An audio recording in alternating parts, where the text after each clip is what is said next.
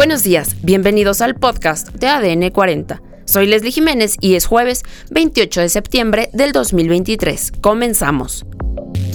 Pobladores de Siltepec, Chiapas, piden paz al crimen organizado. Aumentan divorcios en México. Detienen a seis sujetos por colocar narcomantas en la Ciudad de México. Joe Biden respalda huelga automotriz. Encuentran con vida a uno de los siete jóvenes desaparecidos en Zacatecas. Pero antes, en nuestro tema principal, el INE fija tope de gastos de campaña para el 2024.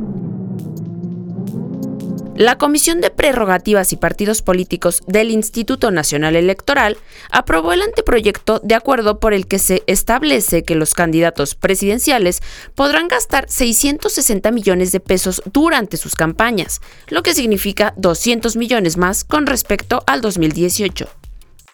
Platicaremos con Jaime Guerrero, reportero de política de Fuerza Informativa Azteca. ¿A cuánto asciende la cifra total del anteproyecto presentado por el INE? Bueno, el tope de gastos de campaña para la elección del 2024 es de poquito más de 660 millones de pesos por aspirante presidencial. Ese es el número que fijó ayer el INE, es un incremento considerable respecto de 2018. Estamos hablando de prácticamente 250 millones de pesos en los que crece el tope más, máximo de gastos para los aspirantes presidenciales. Una cantidad, eh, diría, pues que les permitirá a cada uno o a cada una de ellas un gasto superior a los 7 millones de pesos al día considerando que las campañas eh, son de tres meses. Inician prácticamente en marzo, terminan a finales de, mayo y eso les permitirá a quienes aspiren a, una, a la presidencia, pues gastar, te digo, poco más de 7 millones 300 eh, mil pesos por día en promedio, si se fueran al extremo de cumplir con ese tope máximo. Eh, no creo que vaya a ser así, dadas las condiciones que hay en el país y que eso mismo podría considerar una crítica por parte del electorado, pero pues ya veremos. ¿Existe un método a través del cual se fiscalice todo este reparto? Sí, ese dinero va a ser fiscalizado por el INE. Por diseño constitucional, el Instituto Nacional Electoral tiene que, tiene que fiscalizar todas las campañas políticas, desde la más remota presidencia municipal en Chiapas hasta la presidencia de la República. Todo el dinero en campañas por elecciones locales o federales es fiscalizado por el INE y tiene muy poco tiempo para fiscalizarlo, unos eh, dos, tres meses. Es decir, ahí está quizá un poco el talón de Aquiles. Se maneja muchísimo dinero tanto de presupuesto público como incluso también de financiamiento privado, y después el INE tiene muy poco tiempo para hacer su trabajo.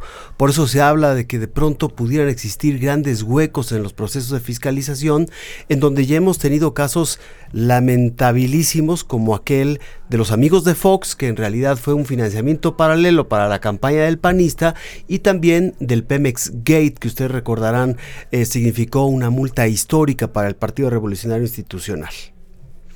¿Cómo se llevan a cabo las fórmulas a través de las cuales se eh, dispone este tope?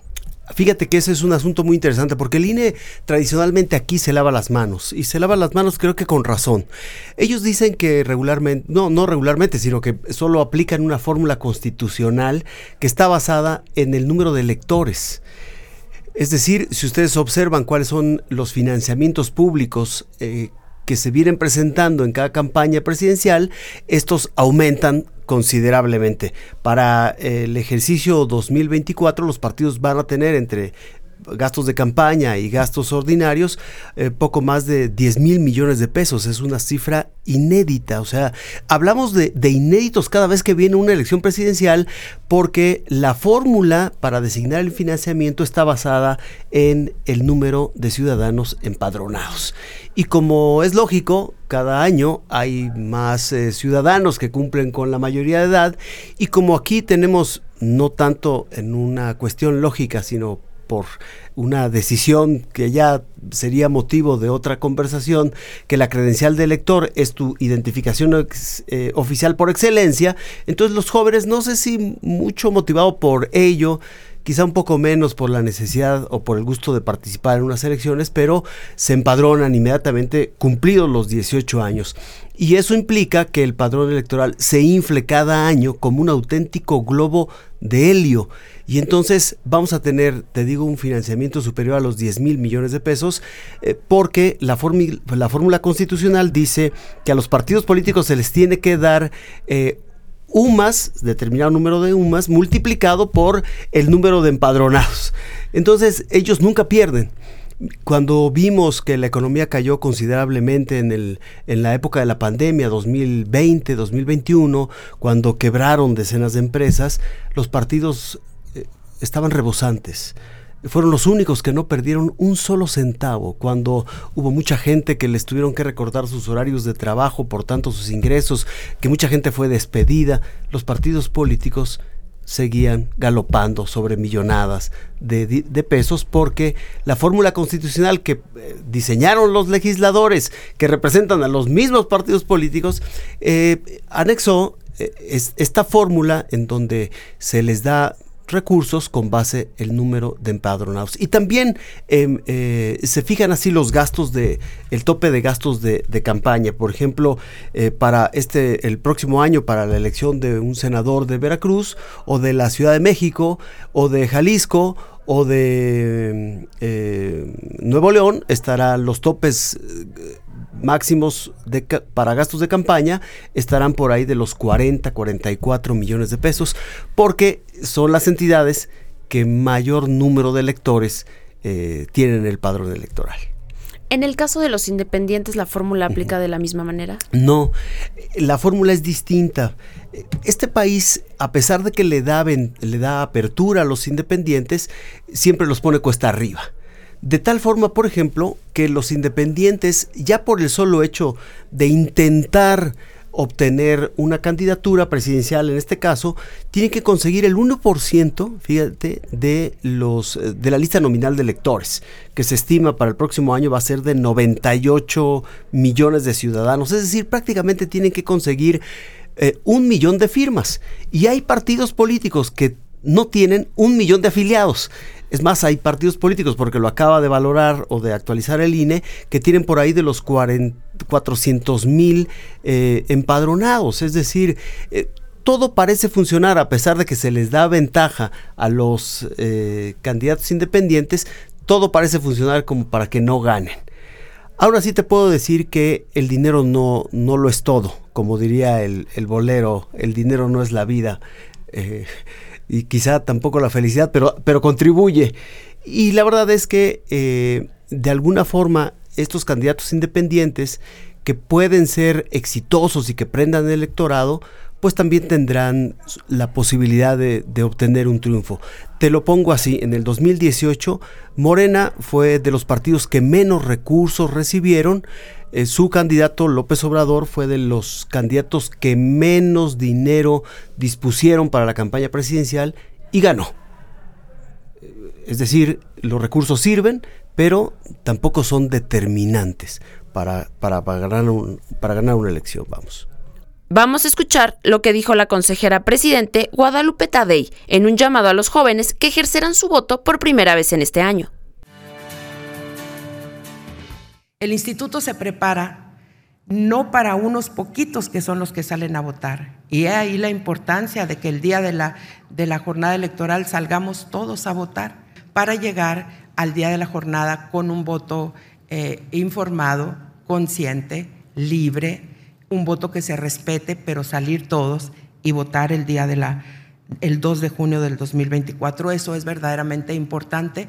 No podemos dejar en otras manos lo que es nuestra responsabilidad y aparte es nuestro derecho y hay que ejercerlo para elegir a nuestras autoridades.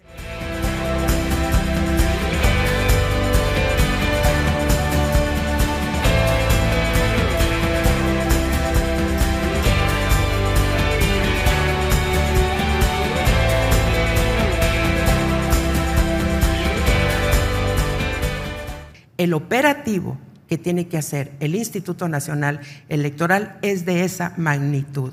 La responsabilidad que tenemos como ciudadanía es atender entonces el llamado que hará el Instituto Nacional en unos cuantos días más para que participemos como capacitadores, como supervisores electorales, como funcionarios de casilla y que seamos capaces de ser esos vecinos que atendemos una casilla, que contamos los votos y que entregamos los resultados que no nos cuenten, contemos nosotros los votos, atrevamos a, atrevámonos a participar, nosotros como ciudadanos responsables.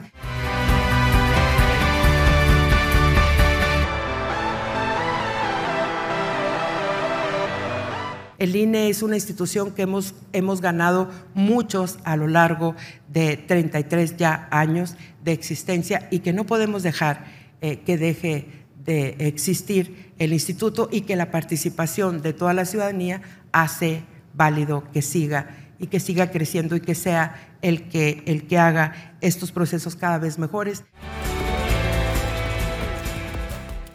Además, más de 10.000 pobladores de Siltepec, Chiapas, salieron a marchar para pedir que regrese la paz al municipio, pues ha sido impactado por la violencia propiciada entre dos grupos criminales que pelean la zona. Queremos paz, justicia y seguridad para nuestras familias. No queremos que ningún grupo venga a robarnos la libertad y la tranquilidad, apuntaron los pobladores. En otras noticias, México registró el número más alto de divorcios de los últimos 10 años en 2022, cuando apuntó un total de 166.766, un incremento anual de 11.4%, reveló este miércoles el Instituto Nacional de Estadística y Geografía. La tasa de divorcios por cada mil habitantes también fue la mayor desde 2013, al alcanzar 1.86 según el reporte del Instituto Autónomo. Los datos del 2022 se comparan con los 149.675 divorcios del 2021 y el índice de 1.69. Además, como resultado de trabajos de investigación y el cumplimiento de tres órdenes de cateo, se detuvo a seis personas en la Ciudad de México por estar relacionadas con la aparición de mantas firmadas por un grupo delictivo en Xochimilco, informó la Secretaría de Seguridad Ciudadana de la Ciudad de México. En dicho operativo se aseguraron armas de fuego y drogas. En otros temas, este martes el presidente estadounidense Joe Biden se unió a un grupo de trabajadores automotrices que se encuentran en huelga en la ciudad de Michigan con el fin de apoyar la petición huelguista que solicita un aumento del 40% a su salario. Por otro lado, la Fiscalía General de Justicia del Estado de Zacatecas informó la tarde de este miércoles 27 de septiembre que seis de los jóvenes que desaparecieron el pasado lunes en el municipio de Villanueva fueron encontrados sin vida. Asimismo, detalló que uno de ellos fue localizado con vida, aunque no reveló de cuál de los menores se trata. Solo se dijo que está recibiendo atención médica en el Hospital General de Zacatecas por heridas graves. Y en los espectáculos, murió Teto Ocampo, músico y guitarrista de Carlos Vives, después de una severa lucha contra el cáncer. Y en los deportes, trasciende interés del Real Madrid en el exjugador de la máquina celeste Santiago Jiménez, debido a que su desempeño en Europa le abre posibilidades de fichaje. Esto fue todo por hoy en el podcast de ADN 40. Yo soy Leslie Jiménez y recuerda seguir a ADN 40 en Spotify, Apple o tu plataforma de audio favorita.